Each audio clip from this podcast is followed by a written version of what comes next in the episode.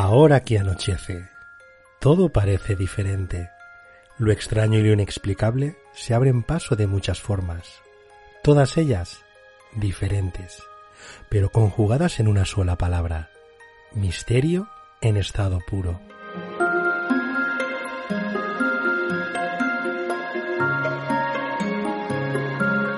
Os damos la bienvenida a una nueva dimensión de parapsicología, conspiraciones, misterios, ufología, criminología, investigaciones, noticias y relatos. Espacios de lo más interesantes que podréis disfrutar con carácter quincenal, en las voces experimentadas cargadas de verdad y profesionalidad. Disiparemos vuestros prejuicios y alimentaremos vuestra curiosidad desde un punto de vista poco común, donde lo más importante es el afecto que nos une.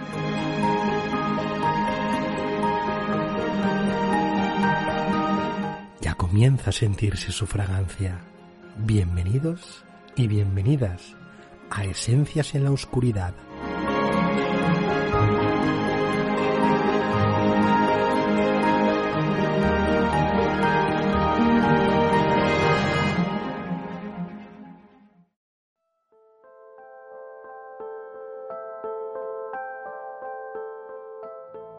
Esta noche déjate llevar por la magia, por su hechizo y por la voz de Paqui García, presentadora de Esencias en la Oscuridad.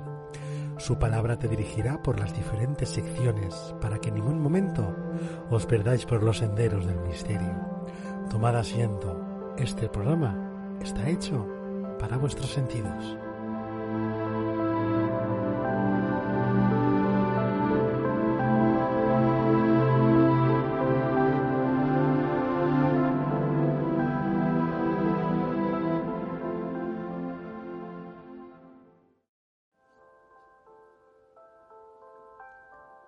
La luz de la luna roba el color de todo aquello que ilumina. Bajo su destello, todo tiene un brillo encendido. Aunque los colores son en realidad sustituidos por unos extraños matices color gris. A pesar de robar la luz del sol, la luna es dueña y señora de todo cuanto proyecta. Esta noche deja que todo tu mundo cambie de color Déjate llevar al ayun de la yuna con Paqui García.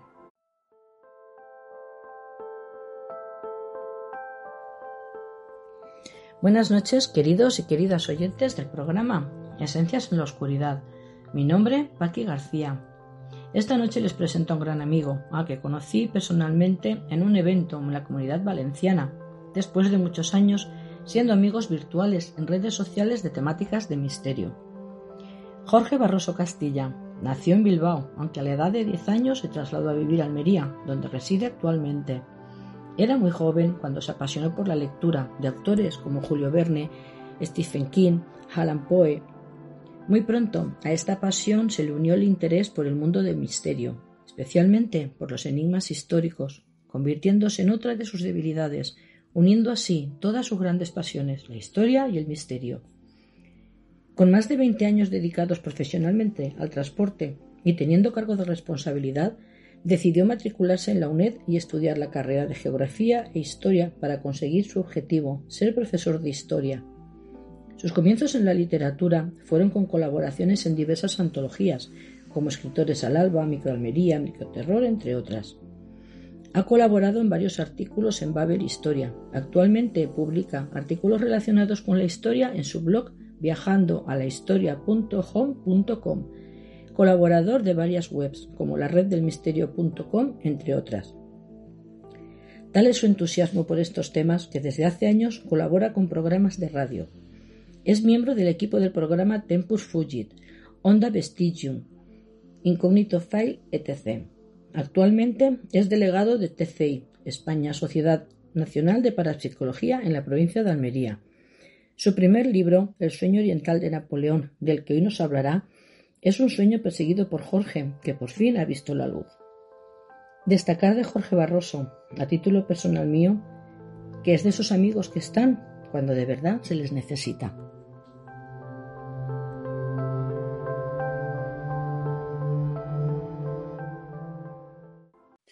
Buenas noches, Jorge. Bienvenido a Ciencias en la Oscuridad. Buenas noches, Paqui. Es un placer estar aquí eh, en este programa y estar contigo después de tantos años. Pues nada, encantada. Eh, ha sacado un libro eh, titulado El sueño oriental de Napoleón, tu primer libro. ¿Qué nos puedes contar de él, Jorge? Pues, a ver, ha sido una especie de, sueño escribir este libro, a, la par que se llama El sueño oriental de Napoleón, que ahora explicaremos por qué viene eso. Ha sido también una especie de sueño y, porque yo, llevo tiempo eh, escribiendo artículos y escribiendo así cosillas y llevaba ya también unos cuantos años intentando escribir eh, unos libros sobre otras historias que, no voy a contar ahora mismo, pero de repente, de repente eh, me llegó esta historia. Me llegó esta historia eh, precisamente por, tratar de encontrar un misterio, del que hablaremos quizá al final, y bueno, y, estudiando o investigando sobre ese supuesto misterio que se ha contado durante los últimos años sobre Napoleón en Egipto y, y en la Gran Pirámide más concretamente, Resulta que, me encontré que no, no había apenas eh, un libro que explicara toda esa campaña en detalle. O sea, hay pequeños libritos, pequeñas anécdotas, muchas biografías de Napoleón, en lo, por lo cual decidí hacerme de un montón de biografías de, de, los textos que hay de esa época, porque para hacer eso es, un, es un ensayo, un ensayo histórico. Para hacer un ensayo histórico te tienes que basar en las fuentes primarias, es decir, en todas las memorias y biografías de Napoleón, en su secretario personal que acompañó a Napoleón en aquella campaña, que se llamaba Bourrien, eh, las memorias que después Napoleón hizo en Santa Elena, una vez que estaba, estuvo recluido en Santa Elena, con el historiador Las Cases, y también eh, ciertos documentos que, salieron a la luz eh, de, que tuvieron los británicos porque requisaron eh, muchas cartas que, mandaron Francia y que cayeron en manos de los británicos. También hay unos cronistas árabes, tres cronistas árabes que recogieron paso por paso lo que Napoleón y, el ejército de, francés estuvo haciendo en, en aquella campaña en Egipto. Y eso, y bueno, el secretario personal de Napoleón recogió día por día todo lo que fue pasando. También sus generales, tenemos constancia de, las crónicas de los generales y la comisión científica tan importante que fue en aquella campaña, que también ah, tenemos crónicas de, aquellos sabios, de algunos de los aquellos sabios.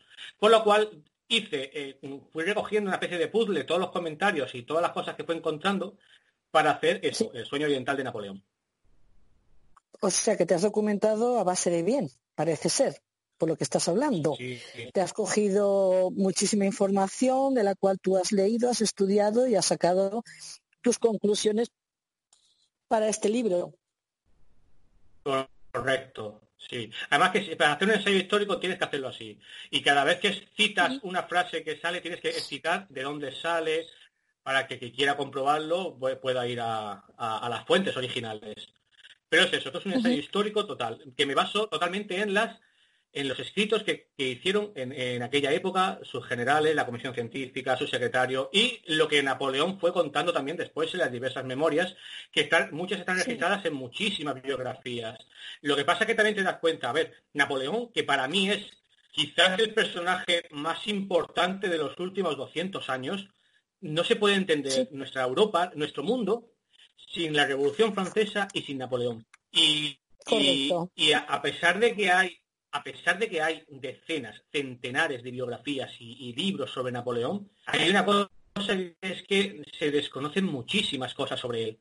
Y más, se desconoce sobre todo su, su, parte anterior a, a, dar el golpe de Estado de Mario, que se hizo cónsul, y después eh, eh, se, se autoproclamó como emperador ahí tenemos muchísimas noticias, muchísimas cosas, pero esta campaña en concreto hay, eh, es como fue muy fue eh, estuvo muy muy muy desconocido por ha sido muy desconocido por, la, gran, una, una, sí, una parte de su vida no tan conocida por así decirlo. Correcto. De hecho de hecho para la propia historiografía francesa y eso fue propiciado por el propio Napoleón, esta campaña apenas se le dio importancia, porque hay que decir, esta campaña que duró un año, desde el verano de 1798 a 1799, fue un completo fracaso en lo, que a, en lo que a lo militar se refiere. Después en lo cultural y lo científico no. Eso es lo que más valor se le dio. Pero para la historiografía francesa y para Napoleón, que fue un, fue un fracaso, estuvo muy oculto durante muchísimo tiempo. De hecho, por eso eh, cuesta encontrar también mucha documentación. Y también no se sabe mucho tampoco sobre la infancia y los estudios. Yo quiero, eh, quiero poner en valor que cuando yo empecé a escribir eh, este ensayo sobre la campaña de que Napoleón se hizo en Egipto, quise darle muchísimo importancia. Yo iba a empezar desde que Napoleón sale de su campaña en Italia, llega a París y cómo se fue gestando la preparación y cómo para, para ir a Egipto y cómo iba a, a, coger al personal que iba a ir con él. Y, pero me fui dando cuenta de que la historia de la campaña de ir a, de ir a Egipto se gestó antes de eso. Era una cosa que Napoleón ya tenía en la cabeza. Y por eso, claro, tuve que ir echando la vista cada vez más atrás. Y yo le doy mucha importancia a las cosas personales. Mm, sobre todo, por, por, qué, por qué su infancia, sus estudios, que son muy importantes. Decir, ¿Quieres decir que Napoleón ya tenía en mente Egipto? Correcto. Es más, y eso está registrado eh, también en muchas biografías suyas. Napoleón ya contaba en Egipto y dejó por escrito de vez en cuando que Egipto era eh, algo que él tenía en mente gracias a una enorme cantidad de libros que leyó. Que esto lo hace a Napoleón una persona muy grande. Eh, muchas veces con, otra especie de dictadores, como, como por ejemplo, a ver, Napoleón no es precisamente como nosotros entendemos, no es un dictador como nosotros podemos entender. Sí. Eh, esto es, esto es largo de explicar. Pero, a diferencia de toda esta gente, Napoleón era una persona muy, muy leída. Napoleón había leído muchísimo. O sea, era una persona instruida en la lectura. Una especie de Newton. De hecho, él pertenecía a, a, a muy, muy leída. No era, no era un militar al uso normal, no. Era un genio de la, de la lectura, de, de, la historia, de las matemáticas también. Eh, luego hablaré sí, una, una, matemática sobre él. Sí. Y bueno, pues, pues, pues, pues eso. Vamos, Entonces, a ir desgrana... vamos a ir desgranando. Pues vamos. Empezamos con su infancia y su juventud y sus estudios, que es un poco vale, lo que estabas explicándome. Sí, yo quiero darle mucho, mucho valor a esto porque eh, no se puede entender, a, a, a, iba a decir a Napoleón, pero realmente no se puede entender la vida de ninguna persona, de nadie, si no conoces eh, realmente eh, cómo fueron su, su, su infancia, su, su sí, juventud, sus estudios. Claro, es sobre todo para entender por qué Napoleón tuvo esa tremenda obsesión por ser militar. sí. Claro, para hay que entender su infancia y su juventud, porque, y, y, eso le, le dar mucha importancia. A ver, Napoleón nació en Córcega eh, en 1769, justo un año, justo un año después de que a, a Córcega la comprara Francia a, a, los genoveses. Génova estaba oh. eh, totalmente aburrida, de, estaba aburrida de, de, de, los corsos porque Córcega tenía un sentimiento muy importante eh, independentista. De hecho, a día de hoy lo sigue teniendo. Eh, bueno, eh, prácticamente estaban cansados de ellos, se lo vendieron a Francia. Francia se tiró un año intentando conquistarla a lo militar, porque hubo una resistencia sí. muy importante en Córcega, de la cual había un líder. Ese líder es muy importante para entender a, a Napoleón. Había un líder nacionalista corso que a día de hoy es una especie de, de, de dios. En Córcega, en Córcega eh, se, se hay un referente el personaje de Napoleón y este, que se llama Pascual Paoli, son sus dos grandes ídolos. Bueno, el Pascual Paoli sí, este, que lo llamaban que... el Babú. En los que se basó, en los que se, en los que se fijó Napoleón, vamos, eran sus, sus ídolos, ¿quieres decir? Claro, eh, este, el Pascual Paoli, fue una persona que Napoleón siempre creció reverenciándolo. ¿Por qué? Porque los, el padre de Napoleón y la madre de Napoleón, Carlos y Leticia, que eran los padres, eh, sí. pertenecían al círculo más, más íntimo de, de, de, este Pascual Paoli, de este independentista corso. Lo que pasa es que cuando los franceses los derrotaron, el, Paoli este huyó a, Inglaterra y el padre de, Napoleón, si algo le enseñó a Napoleón fue a ser totalmente una persona muy práctica. Mm, aunque era independentista, eh, supo acercarse a los franceses porque tenía una familia que no paraba de, crecer. Napoleón, eh, Napoleón la, madre de Napoleón, bueno, el padre, tuvieron 13 hijos, de los que sobrevivieron 8. José fue el primero, su hermano, pero cada año nacía un hijo, una hija, y el padre al final se acercó a los franceses, porque tenía que mantener familia. También es verdad que la familia de Napoleón pertenecía a una nobleza de Córcega. Y por otra parte, supo acercarse a, entonces al gobernador de Córcega francés, que era el conde de Marbeuf, y se hicieron muy amigos, eh, el padre de Napoleón y la madre. Y por otra parte, el rey XV de Francia, para atraerse a esa nobleza corsa, eh, impuso o, les dio a una pequeña eh, un dinero para que una beca, una beca, mejor dicho, una beca para atraer a esa familia y para que estuviesen sus hijos.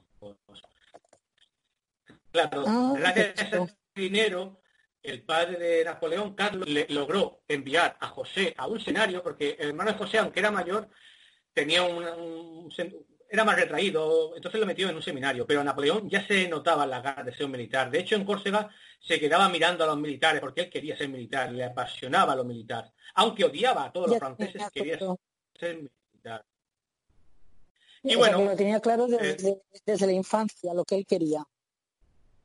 Sí, sí, quería ser, pero no, quería ser militar para intentar vencer a, esos, a esos conquistadores que que eran, los franceses. Él, quería ser militar precisamente para echarlos de allí. Pero eso, los, pero eso lo, ah. con siete, ocho, nueve años ya lo que... Bueno, pues cuando le, al padre le, dieron la beca, Napoleón tenía nueve años y medio, se tuvo que ir a Francia a una escuela militar. Estuvo, estuvo unos meses en, el seminario con su hermano, con, con José porque apenas sabía francés. De hecho, se, reían de él porque no sabía, no sabía hablar bien francés.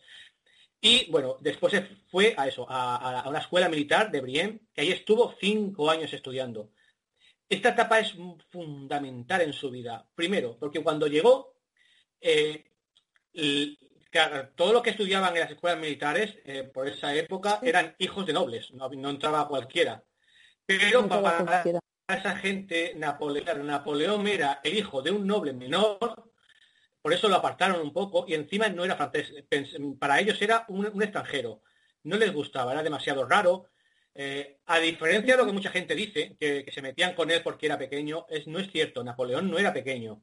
Cuando dicen que la baja estatura de Napoleón, que era muy bajito, esto, esto, esto es falso, esto es una propaganda inglesa para desacreditarlo. Napoleón, cuando se hizo la autopsia, medía casi 1,69, 1,70. Para aquella época era una persona más bien alta. No una era persona alta en aquella época, por supuesto. Sí, sí, o sea, que eso que era bajito era mentira. Pero, como hemos dicho, los estudiantes de Brienne, esos jóvenes camaradas, como yo decía, no les gustaba nada. Y Napoleón, viéndose desplazado de, su Córcega, que, amaba su tierra, desplazado de su familia, Napoleón tenía una predilección por su familia brutal, los quería muchísimo, viéndose alejado de su familia, de su Córcega y todo, y en un sitio que él entendía que era extranjero, y encima que eran los invasores de lo que él más quería, Napoleón los odiaba. Lo que hizo fue enterrarse en la lectura. Napoleón devoraba libros, sobre todo historia antigua. Era un devorador de libros se tiraba, se tiró cerca de cinco años mientras, mientras los demás practicaban juegos, salían, él se encerraba a estudiar y a leer. Era muy buen matemático, también, que era muy importante, muy buen matemático, pero era a lo que más le gustaba era la historia, la historia antigua.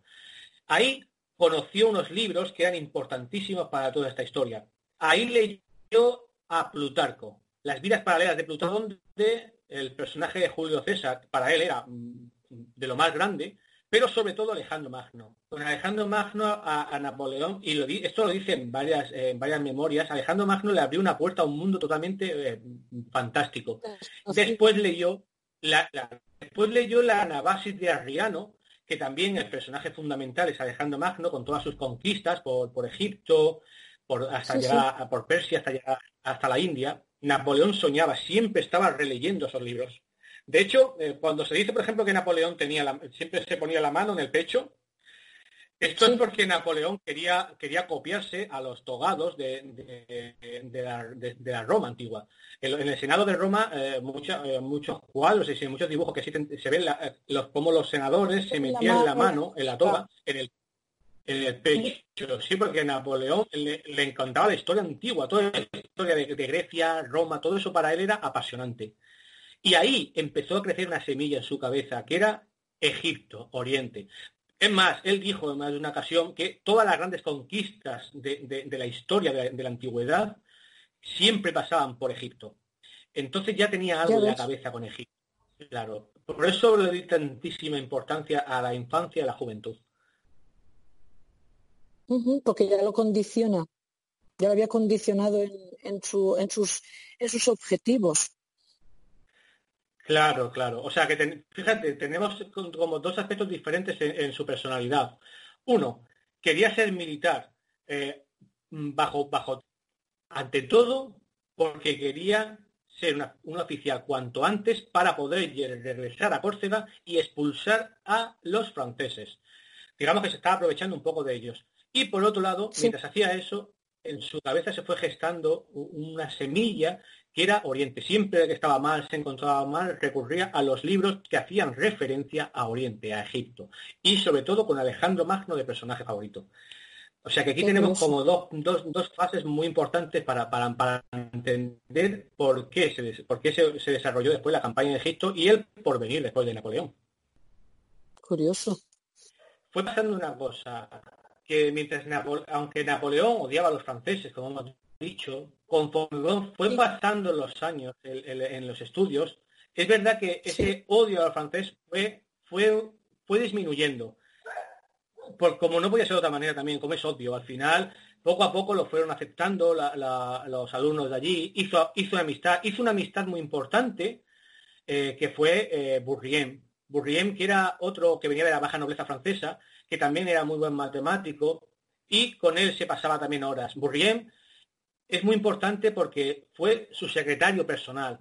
Fue el secretario personal suyo en la campaña de Egipto y gracias a él tenemos una gran cantidad de documentos eh, de, sobre aquella campaña y posteriormente también, claro. Bueno, pues una vez que termina el, Dime, perdona. Burriel era un compañero de, de, estudios de cuando Napoleón era un crío, por así decirlo, cuando entró en, este, en esta escuela.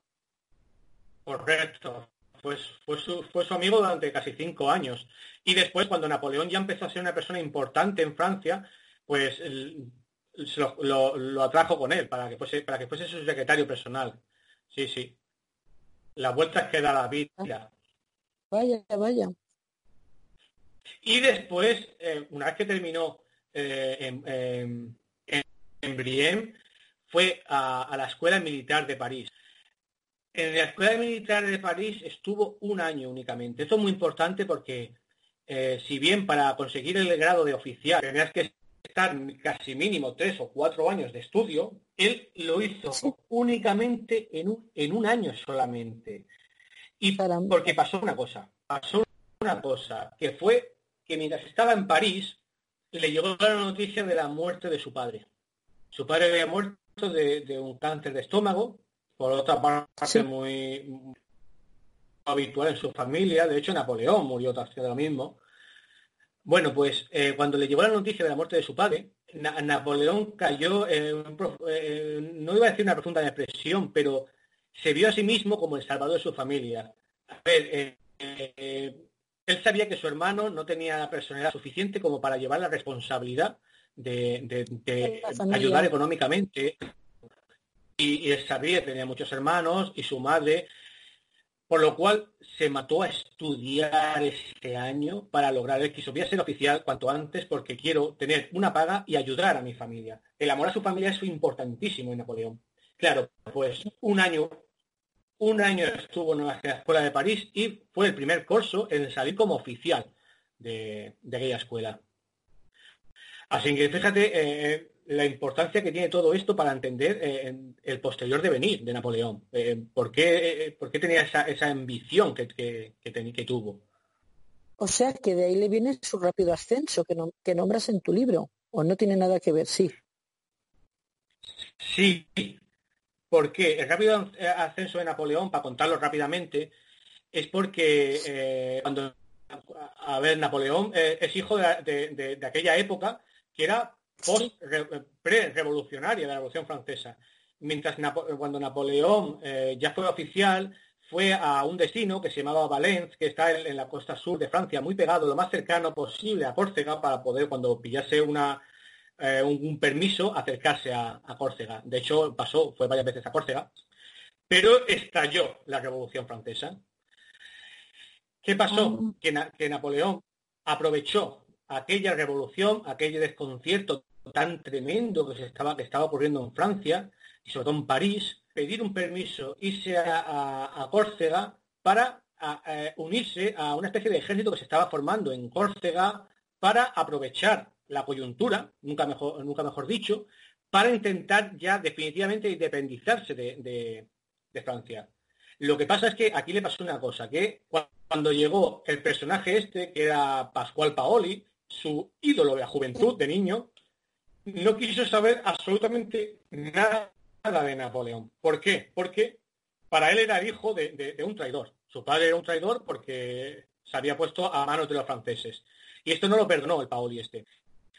Así que no quiso saber nada de Napoleón. Eh, Napoleón lo pasó fatal, lo pasó fatal porque para él era su ídolo, todo se le venía un poco abajo. Eh, la propia Revolución Francesa, todo lo que estaba cayendo. Lo que pasa es que, como he dicho antes, las ideas de la Revolución Francesa, las ideas francesas, calaron en Napoleón. Napoleón eh, cogió eh, el ideal ese que se estaba propagando, que era libertad, igualdad y fraternidad, y él vio aquello como una idea universal, como algo que se podía expandir a todo el mundo y que lo veía, lo, vio bien. Y cuando llegó a Córcega se dio cuenta de que del provincialismo de los corsos, de que, de que no, de algo había cambiado en Napoleón ya, ya no, claro, era lo mismo. Y después pasa una cosa, que es que en Francia, eh, una vez que cae, que, se instala eh, el gobierno revolucionario, empiezan a decir que, Córcega, bueno, que, en vez de ser una especie de colonia francesa, digamos que fuesen franceses con todo, con todo tipo de derechos. Y esto Napoleón lo compró. Y parte de la sociedad en Córcega también la compró. Bueno, eh, para resumir esto, que esto también es muy largo de, explicar, al final eh, hubo una lucha, una guerra civil, una guerra civil en Córcega sobre unos que querían ser franceses y otros que no. Napoleón se puso a favor, fíjate, Napoleón se puso a favor de, los que querían ser franceses. Eh, al final a Napoleón lo, desterraron de allí con su familia. Pero, y esto hay que, hay que explicarlo para entender también la campaña de Napoleón en Egipto durante aquellos permisos que estuvo en Córcega, mientras pasaba todo esto, en, Córcega había, vino un personaje fundamental, que era un orientalista que se llamaba Burney, el conde de Burney. Bueno, conde fue, se lo puso después Napoleón, más posteriormente, pero era un orientalista se llamaba Burney, que eh, en la década de los años 70 estuvo varios años en Egipto. Eh, en el libro cuento la historia de este hombre, que es, es fantástica, este Bulney fue a Egipto, eh, fue a Siria. Cuando regresó a Francia, escribió un libro sobre viajes a Egipto y Siria, un manual de todo lo que había visto en Egipto, un, libro que se hizo tremendamente popular en todos los clubs selectos de, Francia, de París, sobre todo en los clubes masónicos, en todo el tema de ilustración, porque en aquella época eh, había que sustituir, o sea, eh, para el movimiento de la ilustración, para los clubes de masones que, existían por, todo, por toda Francia, para ellos el origen de todos los males, de, todos los males era el cristianismo. Y que había que acabar, digamos, con esto. Pero sabían perfectamente que tú no puedes acabar con una religión y, ya está, sino que había que sustituirla por otros. Sabían el valor que tenían los símbolos y todo esto. Claro, pues eh, eh, Egipto empezó a verse en los clubes selectos, en los clubes de, de, ilustración, como un ejemplo a seguir, como que ya se pensaba que Egipto podía ser incluso más antiguo, el origen de la civilización como tal, pero faltaban pruebas, pero sí creían en eso. Y este hombre, al publicar este libro, este libro fue tremendamente distribuido. Napoleón, este libro lo, leyó antes, lo llevaba siempre consigo. Pues resulta que Volney este estuvo en Córcega en esa época. Napoleón, al enterarse de que estaba en Córcega, lo que hizo fue ir a, buscarlo para hacerle una ruta por Córcega para enseñársela. con, la excusa de que éste le hablase de Egipto. Se tiró semanas, si no meses, hablando con Bulney sobre Egipto, una y otra vez. Y a Napoleón aquello le dejó totalmente marcado. Napoleón soñaba con Egipto pues se veía a sí mismo él ya yendo, él soñaba con eso, con Egipto y Egipto. Y esto lo deja registrado él en sus memorias y, en, algunos, en, algunos, en algunas biografías. Por eso, bueno, pues, su rápido ascenso fue porque cuando Napoleón regresa a, bueno, son desterrados de Francia y regresa a, Francia, perdón, cuando son desterrados de Córcega y regresa a Francia, eh, Napoleón tiene la tremenda fortuna, la, tremenda suerte de que, a ver, eh, eh, todos los militares de aquella época eran hijos de nobles. La Revolución Francesa con los nobles se cebó, como todo el mundo sabe.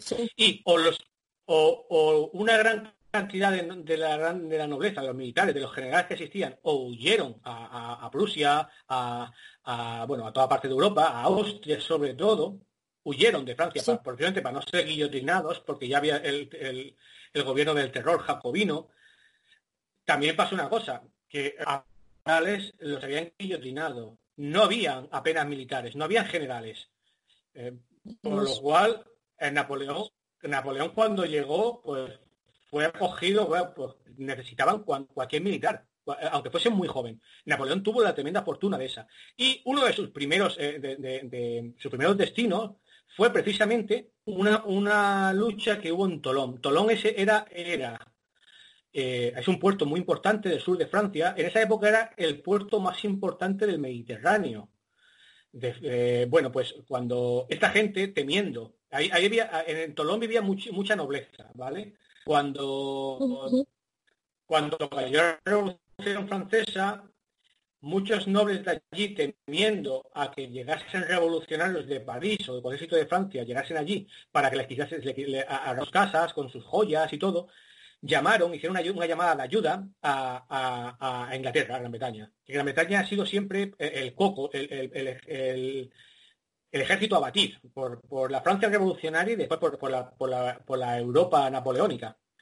Bueno, Francia, eh, Inglaterra mandó muchos barcos, mandó muchos barcos allí a Tolón y logró tomarla, tomar Tolón. Y la primera misión que tuvo Napoleón con los generales que había allí, que eran, eran realmente malos, ¿vale?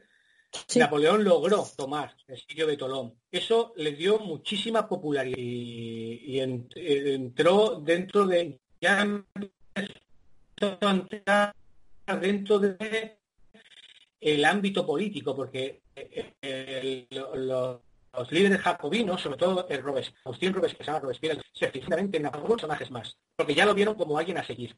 Eso, eso es el, gran, el, gran momento que tuvo con esa, por eso, con, la toma de Tolón, le dio muchísimo, muchísimo empuje. Claro. Jorge, eh, en tu libro, en tu libro hablas de una tal Desiré. ¿Quién es ella en la vida de Napoleón? Pues a ver, eh, eh, en este libro, aunque es una, es una campaña militar, le doy muchísima importancia, ya he dicho, a lo personal. Napoleón tuvo muchísimas relaciones con, mujeres. Bueno, muchísimas, no muchas, pero sí, que le calaron, le calaron profundamente. Eh, Napoleón era una persona que se enamoraba muy rápido de, chicas. Ya tuvo algunos contactos con algunas chicas, que explico en el libro, pero pasó una cosa. Cuando la familia de Napoleón y Napoleón, cuando la familia fue desterrada de, Córcega y llegaron a Tolón, cuando Tolón estaba siendo sitiada, la familia se fue a, vivir a Marsella. En Marsella, su hermano, José Bonaparte, se casó con una tal eh, María Julie, que tenía 22 años, y que era, hija de, un comerciante, de un comerciante que se llamaba Bueno, pues, eh, bueno, de hecho, esta, tal María Juliet que se convertiría después en la reina de España durante el tiempo que estuvo José como aquí, como, breve reinado de José en España. Bueno, eh, este comerciante también, que se llama, que digo, se llama Clarín, eh, estaba también liada con la madre de, Napoleón. Napoleón se lió con él porque, porque necesitaba un sustento y porque tenía una gran cantidad de dinero y encima su hijo se, iba, se había casado con, una de sus hijas. Pero tenían otra hija, otra hija que se llamaba Desiree. Esta de Desiree atrajo totalmente la mirada de Napoleón. Eh, también su hermano, otro hermano de Napoleón, San Lucien, también se había casado con, otra chica. Napoleón quería casarse. Napoleón entendía la familia, el amor, como tenía que casarse y quería, quería imitar a su hermano, a José. Y, se enamoró de, esta chica. Lo que pasa es que estuvo muy poco tiempo con ella, porque enseguida lo, mandaron a, una, parte del ejército del oeste de Italia, a una, una, batalla sin mucho, sin mucho valor, la verdad, pero Napoleón no dejaba de escribirle constantemente a, a Desiree que la quería, que la quería, que se iban a casar, que la quería. Pero al poco tiempo dejó de recibir cartas de esta chica y era porque, bueno, eh, prácticamente eh, la familia de Desiree, eh, con, una, con una chica solo casada con, uno de los Bonaparte, era José, bastaba y que, no, que no iban a tener nada más. Dejó de escribirle y a Napoleón esto le dolió muchísimo. Vaya tela. Así que... ¿Y cuándo entra Josefina en la vida de, de Napoleón? Dime, perdona. Jorge. Ah, que cuando entra que cuando entra Josefina realmente en la vida de Napoleón. Este es, esto es fundamental, Josefina. Josefina, es que Josefina también queda controversia a ver, eh, Josefina pasa una cosa. Eh, es un personaje, es un personaje muy, muy importante en la vida de Napoleón.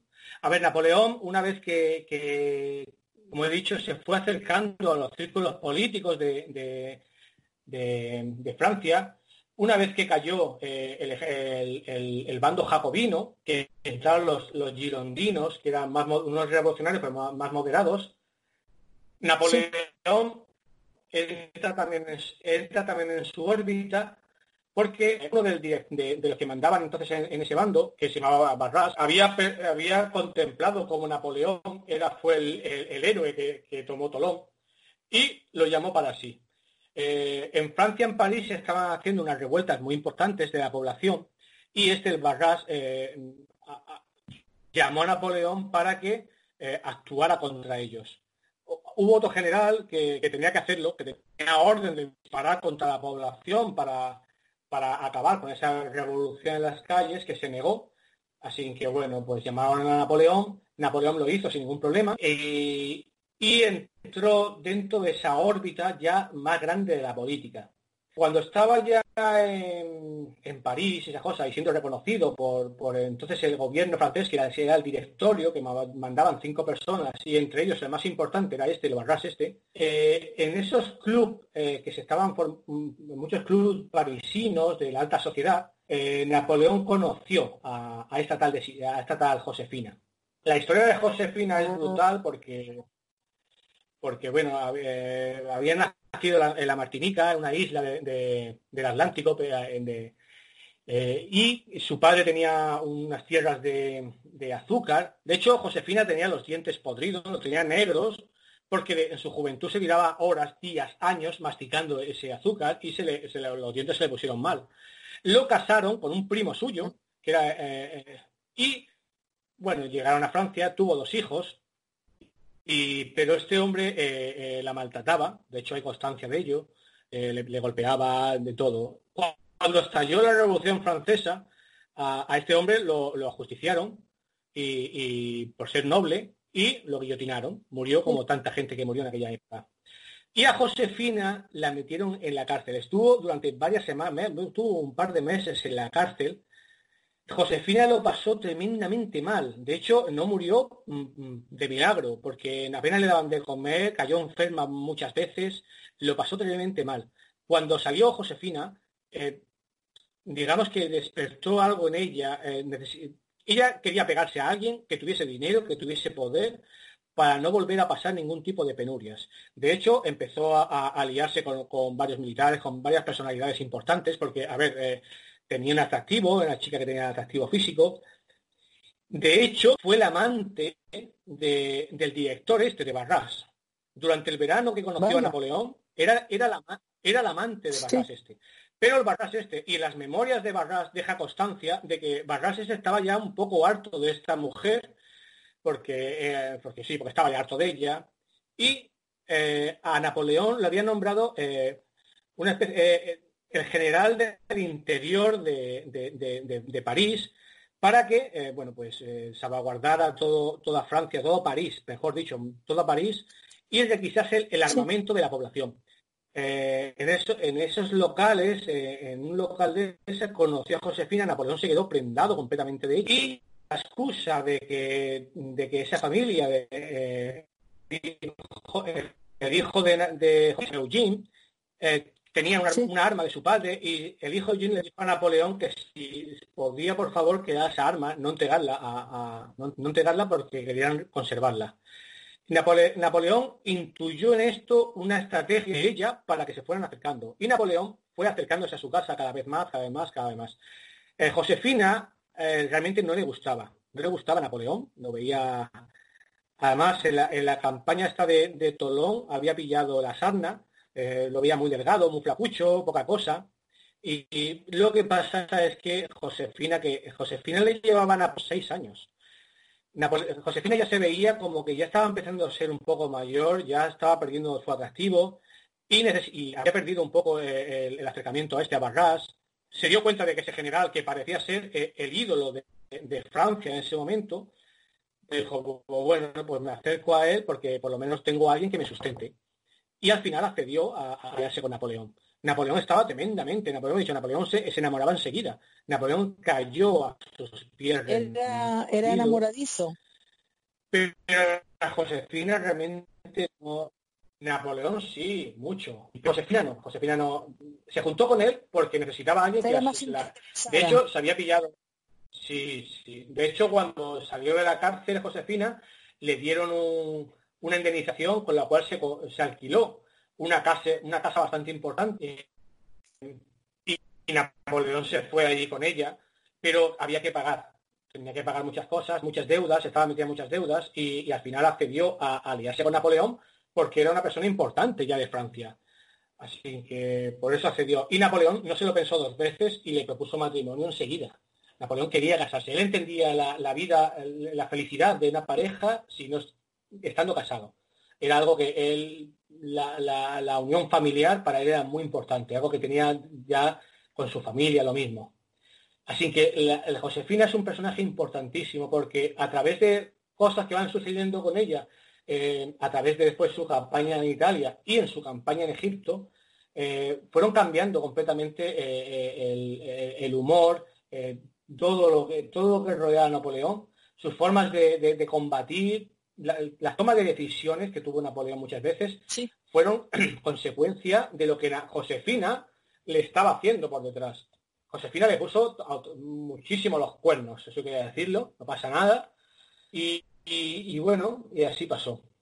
En Napoleón, a ver, con Napoleón cuando se casaron, cuando se casaron, eh, bueno, en el, parte, en el parte de boda, Josefina se, se redujo cuatro años y, Napoleón se subió dos para parecer que tenían la misma edad. Eh, porque, bueno, porque le, daban como, le daban como cosa que, que, viesen que era mayor que él. Pero eh, no, tuvo, no tuvo apenas el viaje de novios, porque Napoleón, uno de los regalos que le, hizo este Barras, precisamente, mm, a ver, uno, porque era, un, porque era un general tremendamente válido, y dos, era una especie de regalo de bodas Napoleón más de una vez le dijo que quería, que quería comandar el ejército de, Italia para luchar contra, contra, la, contra Austria. En Europa se estaban formando unas coaliciones para intentar eh, derrocar eh, eso la, la, Francia revolucionaria. Y el regalo de bodas de Barras a Napoleón fue el mando del ejército de Italia. Así que nada, estuvo dos, tres días con ella, con Josefina, y, se fue a, a la campaña de Italia. Esta campaña de Italia era muy importante porque ahí se dio a conocer ya realmente cómo era Napoleón en, lo militar, realmente, un genio de lo militar, un, verdadero genio. Pero esa genialidad venía precisamente por todas las cosas, cuando se habla de Napoleón que había innovado muchas técnicas militares, realmente fue, lo que hizo fue recurrir a técnicas que ya se hacían en la antigua Roma o hacían ya los, propios griegos. Por eso las cosas que él había las cosas que él había leído, digamos que las trasladaba a su actual vida para sus logros. Sí, él, combinó eh, las tácticas militares de la antigüedad con una nueva cosa que existía, que entonces, que, claro, que en, Roma no existía, que era la artillería. Él era un, eh, de hecho, era artillero, un, experto artillero. De, y combinó eso. La, campaña de Italia para él fue eh, su, culmen como lo militar, porque logró derribar al estado, de Piamonte, los italianos, logró derribar una y otra vez a los austriacos, y, pero también fue pasando en el libro voy contando su relación con Josefina. a Napoleón no hacía más que decirle a Josefina, por favor, vente conmigo, quiero estar conmigo. Hay multitud de cartas de, Napoleón, a, cual más empalagosa y, más ñoña, por favor, necesito que estés conmigo, ardo, ardo deseo de hacer el amor contigo, siempre escribiendo cosas así, y que venga, que venga. Pero Josefina se negaba porque tenía un amante en, en Francia, un tal Hipólite Charles, y, Josefina estaba totalmente enchochada con este, con este, con este hombre y no quería ir hasta que al final no tuvo más remedio que ir a, Italia, porque Napoleón no hacía más que, insistir insistir, y al final fue. A Napoleón le llegaban rumores de que Josefina estaba a, a, Napoleón le llegaban rumores de que estaba liado con uno, pero, pero no se lo quiso creer. De hecho, cuando llegó, se lo preguntó y Josefina que no, que son mentiras. Napoleón se lo creyó totalmente. Y bueno, a todo esto, en Francia comenzaron a ver a la figura de Napoleón como alguien ya a temer. Lo que parecía un, general para tener en cuenta. ¿Por qué? Porque Napoleón tomaba sus, propias decisiones. Es decir, cada vez que él lograba una victoria, eh, Napoleón firmaba él la declaración de paz sin contar con el directorio de Francia en el directorio de Francia se, pensaron incluso en destituirle y mandarle a un sustituto para quitar a Napoleón del medio. El problema que había es que Napoleón, muy listo como era, Napoleón siempre que entraba en, una ciudad, en un, pueblo, en un estado italiano, y lo, lo conquistaba, se hacía de muchísimas obras de arte, muchísimo, muchísimo tesoro de allí, dinero, y le pagaba a los soldados de, Italia, que antes apenas le pagaba a nadie, Napoleón les pagó por ese dinero y envió tesoros a Francia que los necesitaba porque estaba en una situación totalmente de inestabilidad total económica.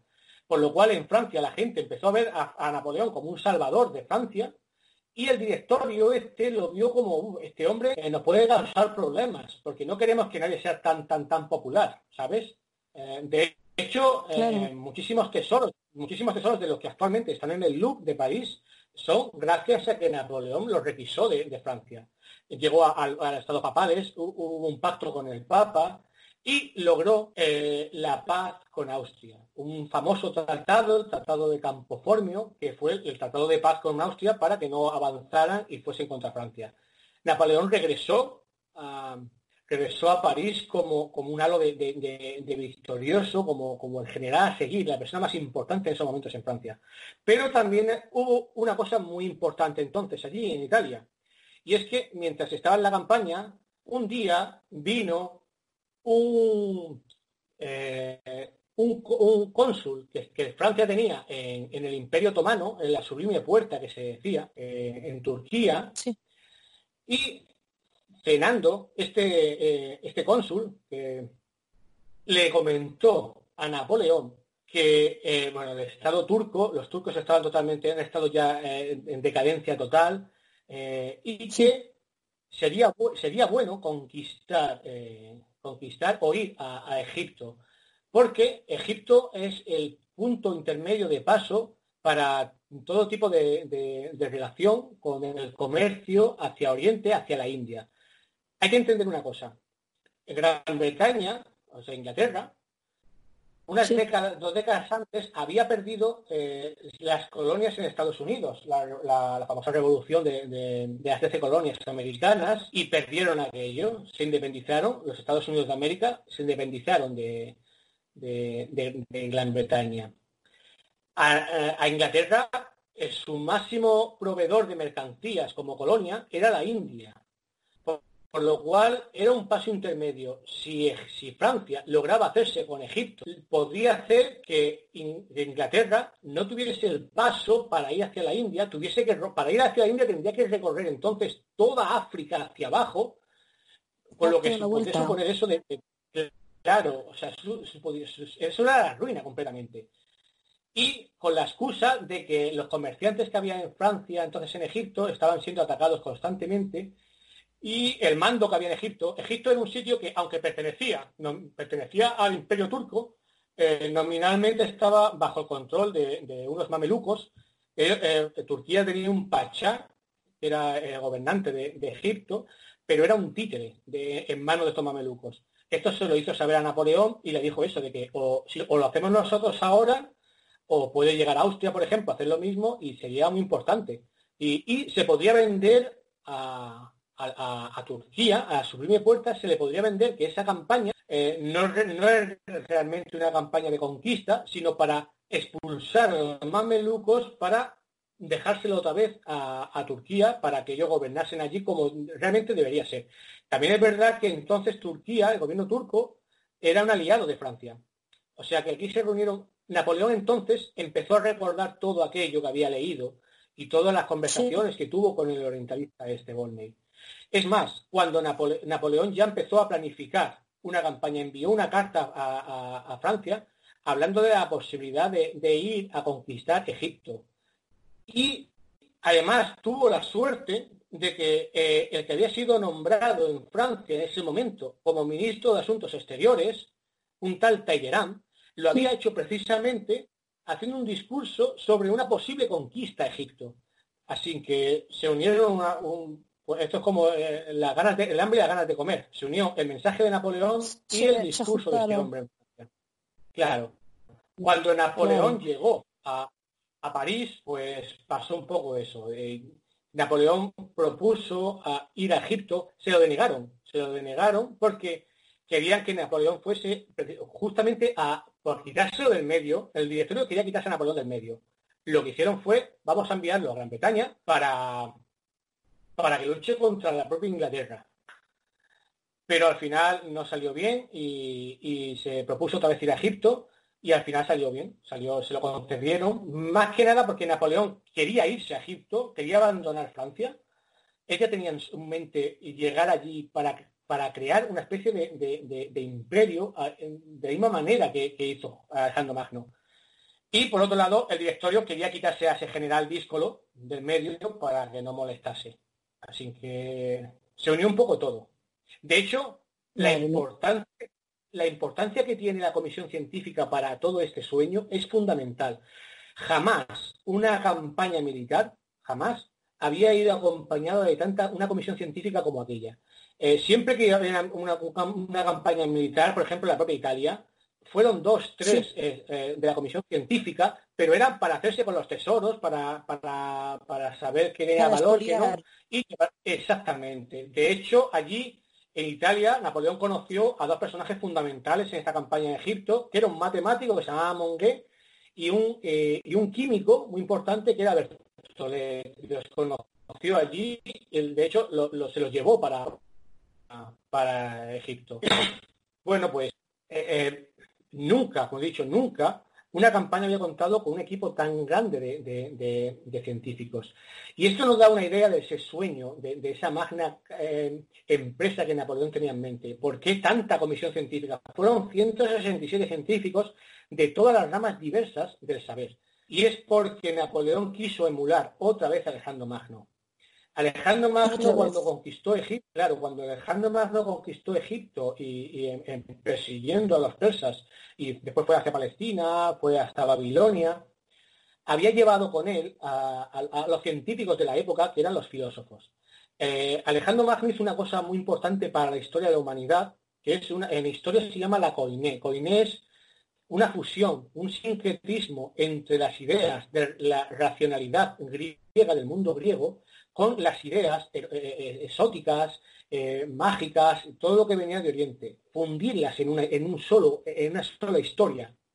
Napoleón se quiso llevar una comisión científica tan importante porque si se quedaba allí, como todos tenían, era, era una comisión multidisciplinar de muchísimas ramas de saber. Si me quedo allí, puedo crear una especie de propia de, instituto de, de ciencias para. La idea era estudiar Egipto como tal, y por otro lado ofrecerles a los egipcios, que entonces para, para Napoleón, para Francia, por el poblado era más, poco más que bárbaros, que, eran musulmanes que no tenían ni idea de nada, y para ofrecerles ese, conocimiento de la ilustración de, Francia, de, la, esa comisión, esa ciencia francesa, enseñársela para ganarse a la población eh, egipcia. Y por otro lado, estudiar Egipto, como antes hemos dicho, porque ya se creía que Egipto podía ser el origen de la civilización, más, anterior antes que, Grecia y que Roma. Por eso esa comisión es fundamental. Y es la que realmente le da eh, eh, valor a esta campaña, porque, como hemos dicho, si esta campaña fue lo militar un fracaso absoluto, no lo fue lo, militar, lo científico y cultural. De hecho, a través de esta campaña, a partir de esta campaña, nacería lo que ya de hoy conocemos como la egiptología.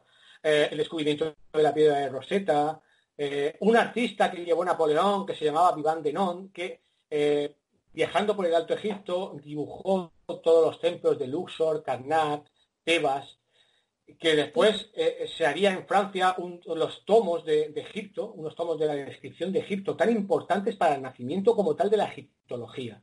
Por eso está fundamentada aquella campaña, en eso, en la ciencia. Madre mía, qué interesante. ¿Qué relación guarda Napoleón con los oráculos y los grimorios, Jorge? ¿Era místico? esto No, realmente Napoleón eh, no. creía, Napoleón no creía mucho en todas estas cosas. Eh, la historia del grimorio y de, y de este del oráculo es una historia que se gestó. A ver, eh, cuando tú juntas, cuando tú dices Egipto, enseguida el misterio está, está de sobra ahí presente, ¿verdad? Pero si juntas también la figura de Napoleón en aquella campaña, empezaron a surgir eh, prácticamente desde el final de esa campaña. Aunque Napoleón regresó en, el verano de 1793, dejando tirado a, su ejército allí, cuando allí se quedó la parte del ejército hasta 1801, que capituló contra los ingleses. Justo ahí, en 1800 1801, surgieron varias historias. Eh, relacionadas con lo misterioso. Una de ellas es un oráculo, un oráculo que eh, se supone eh, que era un antiguo manuscrito egipcio encontrado en 1801 por un tal M. Sonini en unas tumbas reales del Alto Egipto, cerca del Monte Líbico. bueno, en nada más empezar la obra, se dice que es la traducción de un manuscrito alemán encontrado en el equipaje de Napoleón en su retirada de la batalla de Leipzig, después de, de, haber derrotado en el año 1613, y que este cayó en manos de un oficial prusiano, bueno, que este eh, no sabía el verdadero valor de aquello, se lo malvendió a un general francés que era prisionero de guerra. Este prisionero eh, eh, vio el grabado, el, grabado del sello del emperador, comprobó que, que, eso era suyo y decidió hacérselo entregar, fuese como fuese. Lo que pasa es que este hombre perdió la vida porque había sido herido en combate, eh, se lo dejó eh, en testamento a su familia antes de morir eh, para que se le hicieran entrega a Napoleón. Lo que pasa es que Napoleón entonces cayó en, la batalla de Waterloo y fue hecho prisionero y, exiliado a la isla de Santa Elena, como todo el mundo sabe. Así pues, los parientes de este soldado se hicieron entrega a la entonces a la emperatriz, de, a la nueva mujer de Napoleón, que se llamaba María Luisa, de Austria, pero al final le fue todo, imposible hacerlo. Y esta mujer, María Luisa, por lo visto, eh, concedió el permiso para hacerlo traducir. Aquel manuscrito, que estaba escrito en, inglés, eh, en, alemán, como he dicho, lo hizo traducir al inglés. Y tiempo después se hizo traducir al castellano. De hecho, eh, yo, la versión más antigua que he encontrado, la primera de todas, data de 1839, es en inglés y en castellano apareció por primera vez en 1850. Ahora, ¿cómo se hizo Napoleón supuestamente con ese manuscrito? Porque Napoleón, como hemos dicho, se llevó una comisión científica. En el libro este te dice que, a la cabeza de la Comisión de Artes se hallaba ese, un tal M. Sonini, y que este, por lo visto, pues se encontró, se encontró cerca de Tebas eh, un sarcófago donde había una momia y examinándola se encontró que tenía envuelto en el pecho izquierdo un rollo de papiro. Eh, vio que tenía unos, unos preciosos jeroglíficos y se lo hizo llevar a Napoleón. Napoleón, por lo visto, quedó prendado de eso, le, quedó muy contento, hizo llamar a un sabio copto, que este, tras mm, mirarlo por una larga, minuciosa lectura, descubrió que aquello, eh, bueno, descubrió el poder para descifrar los caracteres jeroglíficos, nada, y le dijo que eso era un oráculo, que, con eso lo que hacía es que Napoleón podía hacerle preguntas y el oráculo le contestaba y, bueno, pues Napoleón vio eso, pues eso es maravilloso. En secreto lo hizo transcribir al alemán, no se sabe muy bien por qué, y no al francés, tal vez para evitar el fisgoneo de sus hombres. Y esos, hombres, siempre que no fuesen eh, alemanes. De hecho, eh, el, soldado prusiano, ese, Que, prusiano es alemán, no supo lo que era, ni verlo, ni nada. Pero bueno, ese papiro llevaba por título el libro sobre el destino del hombre y que había sido, según este sabio copto, que había sido dictado por, un sacerdote egipcio que se llamaba Alapsis eh, y por el mismísimo Hermes Trismegisto, que era conocido como mensajero de los dioses por la antigüedad. Napoleón, claro, eh, empezó a consultarlo. De hecho, se supone, según lo que te cuenta el libro este, es que Napoleón, todas las victorias que fue consiguiendo, fue gracias a este oráculo. Hasta que en Leipzig lo perdió y a partir de ahí tuvo la, gran debate de Napoleón, como todo el mundo sabe. Bueno, eh, a ver, esta historia no es real, no es, real. es, eh, primero porque ficticio. Es ficticio totalmente. Además, eh, es fácil comprobarlo porque, primero, el texto habla de que el manuscrito fue encontrado en 1801 y, que se fue entregado a Napoleón allí en Egipto. Napoleón abandonó Egipto en agosto de 1799, o sea, las fechas no cuadran. No cuadran. Después, eh, claro, claro, claro. Después pasó una cosa, que se supone que fue encontrado por este Sonini, eh, que iba a la cabeza de la Comisión de Artes. Eh, Sonini es un personaje real, real, pero este hombre no acompañó a Napoleón en aquella campaña. en el libro explico por qué porque cogen a este personaje, que es un personaje real, que fue eh, en, el, año 1777, pasó como Bulne, y este hombre viajó a Egipto, escribió también un libro de memorias sobre Egipto, pero pasó sin pena y sin gloria. De hecho, fue publicado justo cuando Napoleón regresó a, Francia, pero apenas fue conocido. De hecho, precisamente se cogió a este hombre en esta historia precisamente por eso, porque no fue apenas nada conocido. Después hay otra cosa. este hombre también. Fue, no fue con Napoleón a Egipto, no coincidió con él. O sea, ahí ya también se desmonta la, historia. Claro, este hombre no fue con Egipto, este no fue con Egipto. O sea, la comisión científica que fue con Egipto está totalmente registrada, todos los nombres. Este no fue jamás con Egipto, con Napoleón. De hecho, ni se conocieron ni siquiera. Eh, también la cosa, a este hombre se le atribuyó también otro texto apócrifo que era un capítulo perdido de los Hechos de los Apóstoles, también otra invención que, a este pobre hombre le metieron en esta historia. Lo que pasa es que esta historia a mí me, parece maravillosa por una razón. Y es una cosa por la que es falsa.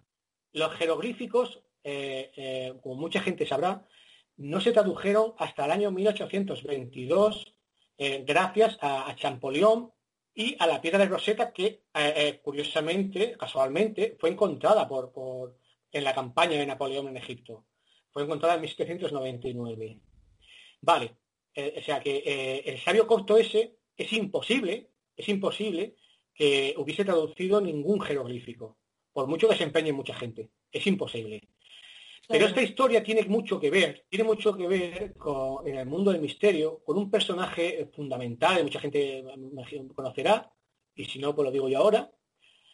Eh, un personaje a mediados del siglo XVII, un sacerdote jesuita alemán que se llamaba Athanasius Kirchner, eh, que es, que bueno, fue un amante del ocultismo, del esoterismo, de la pseudohistoria.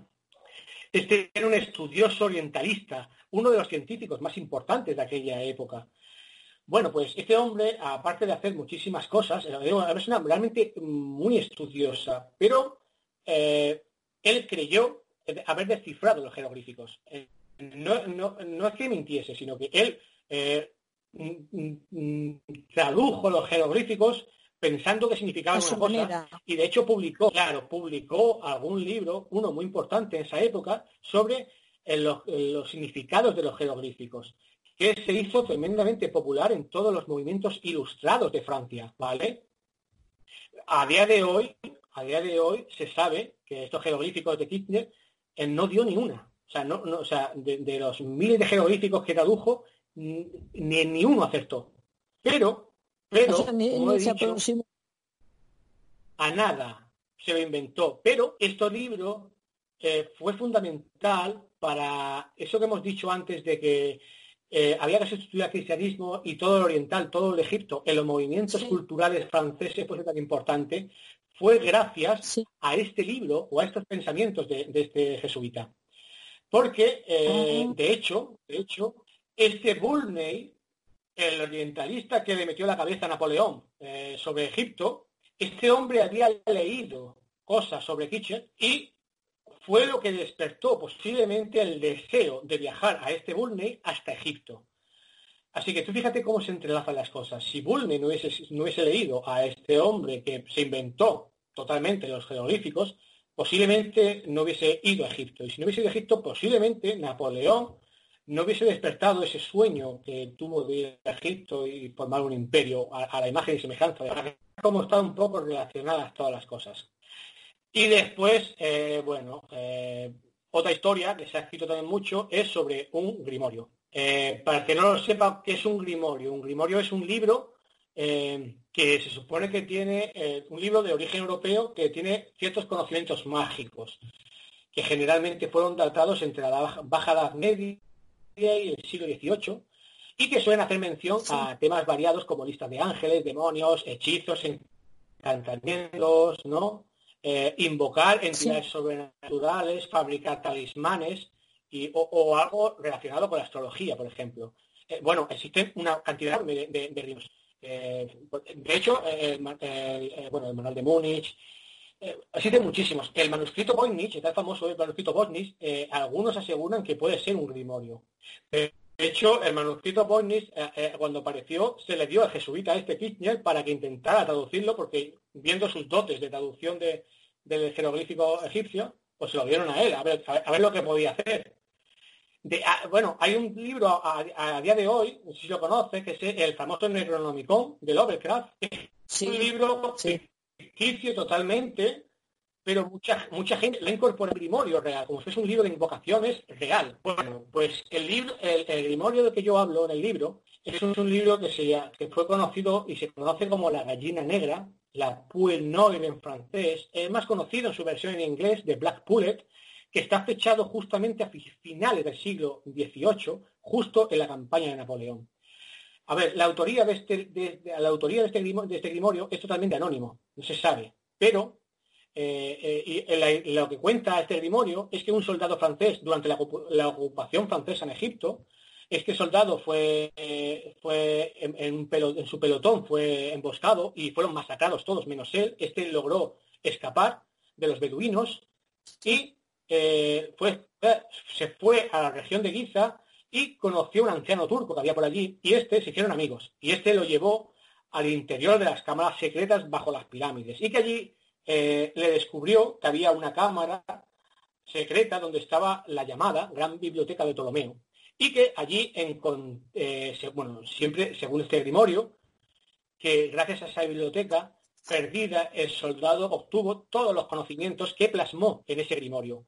pues se supone que nunca se dice el nombre, pero se, supone que el soldado eh, que escribió ese grimorio, pues y bueno, allí eh, se describen con mucho lujo de detalles, todo lo relacionado con temas del ocultismo. Y bueno, pero a ver, esta historia eh, no hubiese pasado más allá de eso. Eh, lo que pasa es que en el año 1800, un, un, inglés llamado Jack Method editó un libro donde decía haber llevado a cabo esos conjuros de, ese grimorio eh, y que cuentas todas sus experiencias. Lo más probable, lo más probable es que este Jack Methodier fue el que para ampararse para contar su libro. Lo curioso es que el hombre pasó sin pena y sin gloria y eh, eh, el grimorio que escribió para crear, a conocer. A día de hoy, si te metes por internet y buscas la gallina negra, hay todavía rituales de, para invocar entidades basándose en, ese grimorio, pero es totalmente lo mismo, es ficticio, se lo inventó este hombre. Lo curioso de, este libro, de Jack Methodier, es que cuenta que él hizo esto, varios conjuros eh, basándose en todo esto que había contado en el grimorio este y que se le apareció una especie de vampiro hacía todo lo que le pedía. Eh, casualmente lo que le pedía a este hombre era que le trajese mujeres jóvenes vírgenes. Bueno, eh, pero a, otra cosa, otra, otra cosa que tenía es que cada vez que utilizaba el grimorio y se le aparecía este vampiro y le hacía lo que le pedía, tenía un efecto secundario. El efecto secundario es que se le revelaba aspectos sobre su futuro. Y le iba a cosas como una especie de lo mismo, como una especie de oráculo, le contaba esto, pero a la vez te voy a decir una cosa de tu futuro. Lo curioso es que eh, una predicción que él dijo en su libro es que él, según el demonio este, le dijo que iba a morir un 15 de mayo de 1812. ¿Acertó? Pues sí. Este día se encontró, es de un poco de trampa. ¿Por qué? Es que él mismo se suicidó. Se suicidó. Ah, que se suicidó y, entonces se la Claro, entonces, eh, bueno, pues son historias que para mí me parecen fascinantes, pero lo curioso es que mucha gente todavía cree que, que es un texto real, es un texto verídico. Qué curioso. ¿Y la noche en la Gran Pirámide? Vale, esto fue, esta, este es el origen del libro. Para investigar sobre toda esta campaña, el libro tiene 616 páginas. Yo dedico al mundo del misterio eh, todo esto que he contado un poco al final. Pero tenía que rendirle homenaje, porque, porque fue el origen. Como, como dijo Piqué, eh, con, esto, con esto, con esto nació todo. Esto, ese es el origen de todo. A ver, eh, mucha gente que nos va a escuchar, nos está escuchando, nos va a escuchar, sabrá que esta historia se hizo tremendamente popular porque en el año 2014 eh, el, fabuloso escritor, el fantástico escritor Javier Sierra, publicó un libro que, se, llevaba por título la pirámide, la pirámide inmortal. La pirámide inmortal es una novela, esto es muy importante, es una novela en la cual, amparándose en la campaña de Napoleón en Egipto, eh, eh, al principio te cuenta que Napoleón entró dentro de la Gran Pirámide para pasar la noche y que allí poco más o menos que las experiencias que tuvo, le hizo conocer, el, porque él ya iba buscando el secreto de la inmortalidad. Eh, realmente esta historia, esta historia no es nueva. Esta historia el propio Javier Sierra la, contó en el año 2002 eh, bajo otro libro que se llamaba El secreto egipcio de Napoleón. Lo que pasa es que eh, son exactamente el mismo libro. Eh, en el año 2002 Javier Sierra todavía no tenía ese boom que tuvo después cuando tuvo la, eh, la cena secreta. Y esa historia de Napoleón en Egipto, eh, a, Javier Sierra, le ha contado muchas veces, le quedó marcada y no le pudo dar toda esa profundidad que, le dio entonces. Entonces, en el año 2014 quiso retomar esa idea. El libro es básicamente la misma historia, cambia muy poco, modifica un par de cosas nada más, es verdad que Javier Sierra ya escribe, un poco, escribe mejor y bueno, y, lo, pero el libro es, el mismo, básicamente es el mismo, el mismo libro. Bueno, eh, como he dicho en este libro, se cuenta que Napoleón pasó una noche, la noche del 12 al 13 de agosto de 1799, que era poco antes, unos días antes de que Napoleón abandonase Egipto. Bueno, eh, esto fue buscando la información sobre esto es como yo he dado con, toda esta campaña de Napoleón. Puedo decir y, que después de leerme decenas de biografías de Napoleón, de sus memorias, de, propio, eh, la propia fundación de Napoleón que, están registrados esa campaña, eh, la, eh, memorias de Bourrienne, de su secretario personal, de las crónicas de los árabes. No hay ni una sola referencia a esto. No hay nada. Ya ves. Claro, pasa una cosa, cuando tú estudias a la figura de Napoleón eh, en profundidad, te das cuenta de una cosa, Napoleón era un genio militar, pero ante todo fue un genio de la propaganda. Si Napoleón hubiese pasado una noche dentro de la Gran Pirámide, Napoleón lo hubiese eso vendido a los cuatro vientos, porque Napoleón le daba muchísima importancia a esas cosas. Ahora voy a contar la anécdota, que es, hemos dicho que Napoleón era un excelente matemático, ¿verdad? Sí. Bueno. Sí, sí. Bueno, pasa una cosa. Mucha gente cree que Napoleón, cuando fue a Egipto, y todo esto a, través de los, libros de Javier Sierra, que Napoleón ya iba con un pensamiento mágico sobre lo que significaban las pirámides. Y bueno, eh, hay un hecho mm, que para mí resume todo eso, que es cuando Napoleón entra, bueno, entró en Egipto, viajó hacia el Cairo, la famosa las batallas de las pirámides, que derrotó a los mamelucos, entró en el Cairo. Cuando entró en el Cairo, eh, todo su personal militar, científico, sus generales, estaban totalmente desanimados, estaban cayendo en una depresión profunda, la habían pasado muy mal por, el terrible calor que pasaron allí. Y Napoleón, una vez que entró en el Cairo, como he dicho, él les propuso una especie de juego, ir a las pirámides a ver quién era capaz de subir antes a, a la gran pirámide. Una carrera entre los militares y los científicos, sabe quién llegaba antes. Curiosamente, el que eh, subió antes de todos era el, mayor de la expedición, que era un, general, era, perdón, era un, sabio, era un matemático, el matemático Mongué, que, que, que, he hablado antes, que estaba con él en, Italia. Mientras todos los generales fueron subiendo, a ver quién llegaba el segundo, el tercero, el cuarto, Napoleón estaba sentado en unas piedras abajo tomando los apuntes. Cuando regresó, y esto que voy a contar ahora está registrado en casi todas las biografías de Napoleón. No es una cosa, no es una cosa que se cuente en un sitio solo, sino en todas las biografías de Napoleón. Su secretario Bourrienne, el propio Mongué en sus memorias también cuenta esto.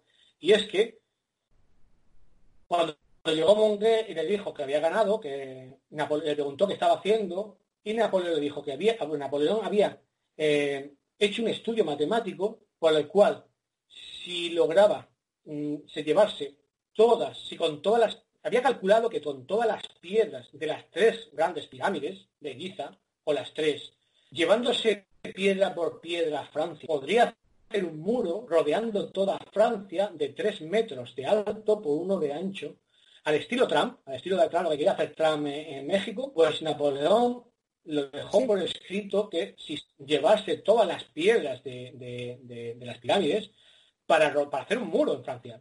A ver, Alguien que construirlo. Sí, pero al final se quedó en nada. Pero lo dejó por escrito. Claro, lo curioso es, si alguien, si alguien va con un si tú tienes un pensamiento mágico, sobrenatural, algo sobre las pirámides, tú no piensas en destruir, tú no piensas en, en llevarte piedra por piedra. No. Para mí, claro, para mí eso es fundamental. Eh, si para ti la, si de las pirámides es una cama de resurrección, es algo mágico, es algo uh, que tienes que pasar eh, por un ritual para hacer algo, no dejas por escrito que te las vas a llevar. Si hay constancia de que Napoleón entró dentro de la pirámide, sí. Hay constancia de que Napoleón entró por lo menos dos veces en la pirámide. Una de ellas fue precisamente por, aquellos momentos para comprobar unas cosas matemáticas dentro de, la galería, de, la cámara, de, la cámara del Gran Rey, con otro matemático que fue con él, pero salió súper rápido porque, eh, a ver, en aquella época, eh, eh, no es como ahora, estamos en pleno agosto, el calor de muerte que hacía allí, las pirámides no hacía mucho que se habían de, nuevo abierto y estaban completamente rellenas de, de, de murciélagos, los gases que habían allí. Napoleón salió allí mm, prácticamente blanco por, de la peste terrible que existía.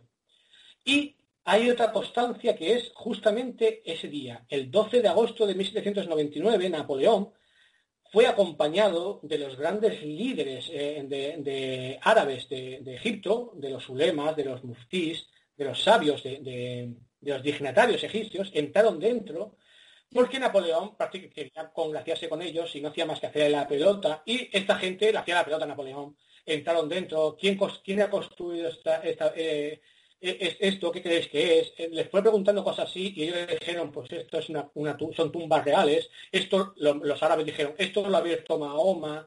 Un poco un peloteo, que ese peloteo quedó registrado, Napoleón creó también en Egipto unos, unos diarios, unos, digamos, una, prensa.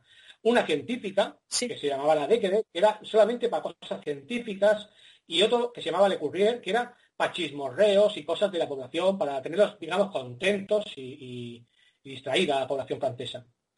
Allí quedó registrado ese comentario haciéndose la pelota, pero tal como entraron, dijeron cuatro palabras y salieron lo mismo porque era mucho calor y hacía mucha peste. No hay nada registrado que Napoleón pasase una noche la Gran Pirámide. Lo que pasa es que yo en el libro, eso sí, no quiero, en el libro sí recojo de dónde sale toda esa historia de que Napoleón pasase una noche la Gran Pirámide, de dónde sale ese puzzle.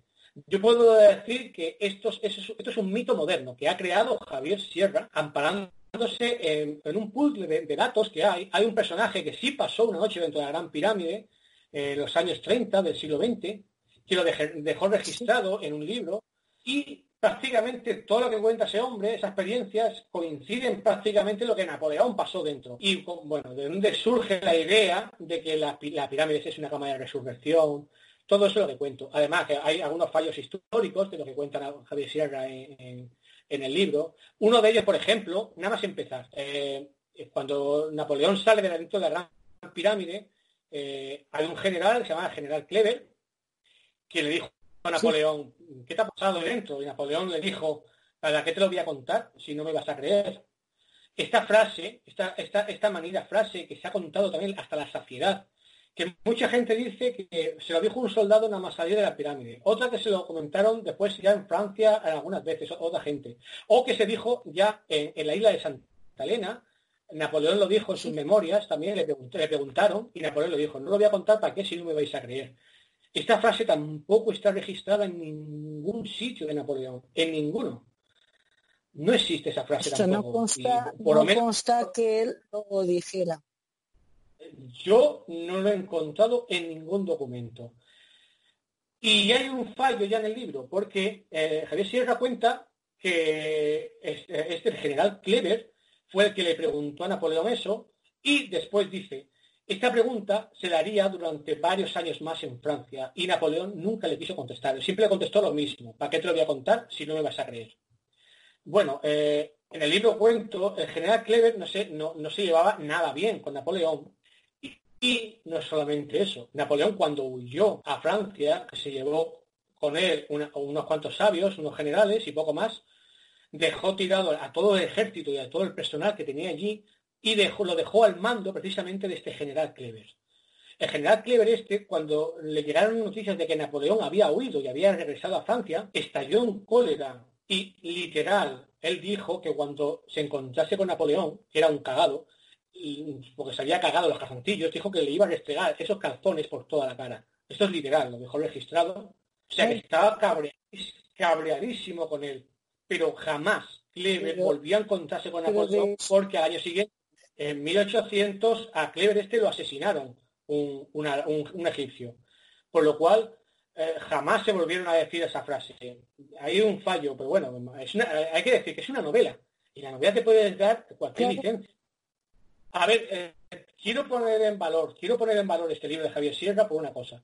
Eh, mucha gente, eh, de la misma manera que mucha gente, por ejemplo, que ha leído El Código da Vinci, el Código da Vinci es un libro totalmente inventado, pero hizo que muchísima gente, miles de personas, quisieran conocer más la historia de, Jesús. O, por ejemplo, que investigasen sobre el cura, el rey de Chateau, el cura Sanier, ¿no? Bueno, eh, yo creo que ha pasado un poco lo mismo. Ah, yo cuando me decían, ¿qué estás escribiendo? Yo, mira, estoy escribiendo sobre la campaña de Napoleón en Egipto. los dos comentarios típicos que he recibido desde que empecé a escribirlo fue, uno, o que no sabían que Napoleón había estado en Egipto. Ah, yo no sabía que Napoleón había estado en Egipto. O dos, ah, lo que cuenta Javier Sierra. Mucha gente sabe que Napoleón estuvo en Egipto precisamente por el libro de, Javier Sierra. Entonces, eh, gracias a, Javier Sierra y a este libro, que es una novela, muchísima gente ha conocido que Napoleón estuvo en Egipto. Y gracias a eso, eh, yo quise interesarme más por esta historia. Por lo cual, pues bueno, pues hay que darle el valor que tiene. Pero lo he dicho, es una novela y como novela hay que tomárselo así. No existe ningún dato. Es más, es más, es más, voy a dar una, es más, yo investigando tres años sobre esto, si tú buscas por internet Napoleón dentro de la Gran Pirámide, Napoleón eh, la Cámara del Rey, cualquier, cualquier eh, referencia a Napoleón dentro de la Gran Pirámide, te vas, a, encontrar decenas, centenares de páginas, pero cientos de páginas, que hacen alusión a que Napoleón pasó una noche dentro de la Gran Pirámide. Pero todas son copia-pegas prácticamente de, de... El libro de Javier Sierra de sí, del libro y de entrevistas. Javier Sierra le, hecho, le hicieron entrevistas a Tutiplén, le hicieron entrevistas en el ABC, La Razón, en un montón de diarios del mundo del misterio, y mucha gente en sus páginas, en sus blogs del misterio, prácticamente copiaron lo que Javier Sierra dijo, y se han hecho programas de, YouTube, se han hecho un montón de, programas hablando sobre esto, diciendo prácticamente lo que dice Javier Sierra. No te sales de ahí. Lo curioso es que no encuentras ni un solo, eh, ninguna sola entrevista, ningún solo mm, dato, nada anterior, ya no solo al año 2014, que fue cuando salió la primera inmortal, sino al año 2002, que fue cuando salió el secreto egipcio de Napoleón, que también le hicieron entrevistas a Javier Sierra. No tantas como posteriormente, pero sí le hicieron muchas entrevistas. Anterior al año 2002, no hay ningún libro, nada, nada que hable sobre Napoleón dentro de la Gran Pirámide. Ningún programa de no hay constancia de nada. Yo, a ver, eh, yo no lo he encontrado. Si alguien lo busca y me lo encuentra, yo rectificaré. Pero no he encontrado nada. Es muy curioso, es muy, muy curioso. Curioso, además de verdad. Sí, bueno, yo pues eh, digo que yo en el cuento cómo surge toda esa historia. Cómo surge toda esta historia, de dónde sale y, qué puzzles ha cogido Javier Sierra para meter eh, esta historia de que Napoleón pasó en 80 en pirámide. Que se ha convertido en un mito. Es una novela. Exacto. Si fuese un ensayo histórico, es diferente. Eh, dónde Claro, claro. Pues muy bien, Jorge. Pues muy grata la charla contigo. Muy gratificante, muy entretenida. y muchos datos que desconocía, desde luego y muchas cosas que se quedan en el tintero, pero bueno. Bueno, pero que podremos hablarlas en otro momento. No, cuando quieras, estoy a tu entera disposición. Bueno, también pues quiero, decir que, eh, quiero decir que eh, eh, el libro que lleva por título El sueño oriental de Napoleón se puede conseguir en cualquier librería si no está, a tu librero le quiero el libro El sueño mental de Napoleón de Jorge Barroso, la editorial Guante Blanco o cualquier plataforma, por ejemplo, como Amazon, eh, FNAC, o directamente por la, por la propia página de, la editorial Guante Blanco, El sueño oriental de Napoleón. Y bueno, pues eso, que es un ensayo histórico, pero está escrito, está escrito de manera muy amena, con muchísimas anécdotas y a veces meto como diálogos como si fuese una especie de, una especie de, novela. Está un poco novelado, pero todo lo que cuento está basado en, documentos reales. Vale, pues lo que hacemos será una cosa, me pasas eh, dónde conseguirlo y todo detallado y cuando subamos el programa se pondrá en, los créditos en la página de Facebook de Esencias en la Oscuridad para las personas interesadas que sepan cómo y dónde adquirirlo. Pues muchísimas gracias, Paqui. Y nada, que es un honor estar contigo y, y que muchísimas gracias y que muchísima suerte al, programa y de verdad que, que, que estas cosas merecen mucho la pena. Igualmente, Jorge. Muchísimas gracias a ti por querer colaborar esta noche con nosotros. Venga, un saludo, Jorge. Buenas noches.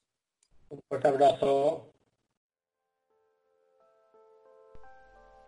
Antes de despedirnos por esta noche, Esencias en la Oscuridad pretende dar las gracias a todas aquellas personas que han colaborado en esta experiencia. Gracias a Raúl Andrés de Misterios y Leyendas por regalarnos su voz, a Luis Pisu por ofrecernos su música, a los oyentes, a los colaboradores y colaboradoras que en algún momento han decidido aportar sus conocimientos y sabiduría. Y gracias también a cada uno de nosotros y nosotras por encontrarnos y por hacernos partícipes de una forma totalmente diferente de entender el misterio. Y es que cuando la gratitud es tan grande, las palabras sobran.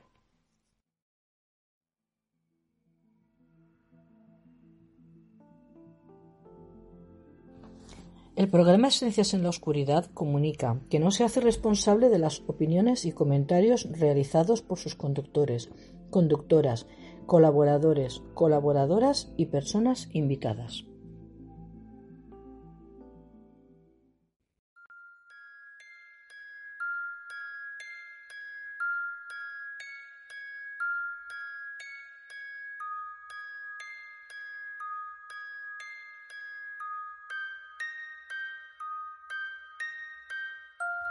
Amanece, que no es poco.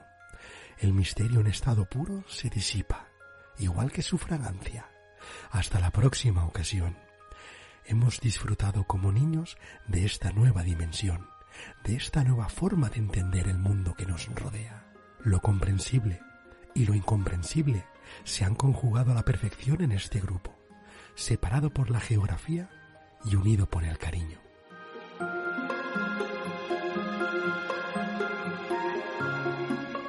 Como dijo Kennedy, debemos encontrar tiempo para detenernos y agradecer a las personas que hacen la diferencia en nuestras vidas. Esos sois vosotros y vosotras, oyentes de Esencias en la Oscuridad.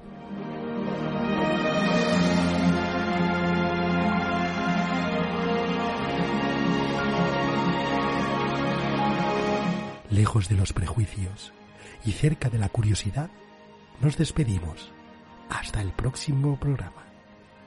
Buenas y misteriosas noches.